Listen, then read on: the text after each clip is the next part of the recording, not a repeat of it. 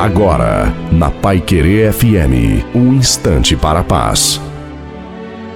Que Deus abençoe você e a palavra que você deu para você mesmo. Porque a nossa vida também é feita de promessas. Só que a primeira promessa feita é para si.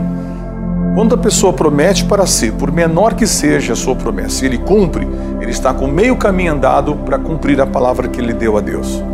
Então lute para cumprir essas promessas que você fez a você. Porque você vai conseguir chegar a um relacionamento com Deus muito firme, muito forte, de cumprir a palavra com Ele.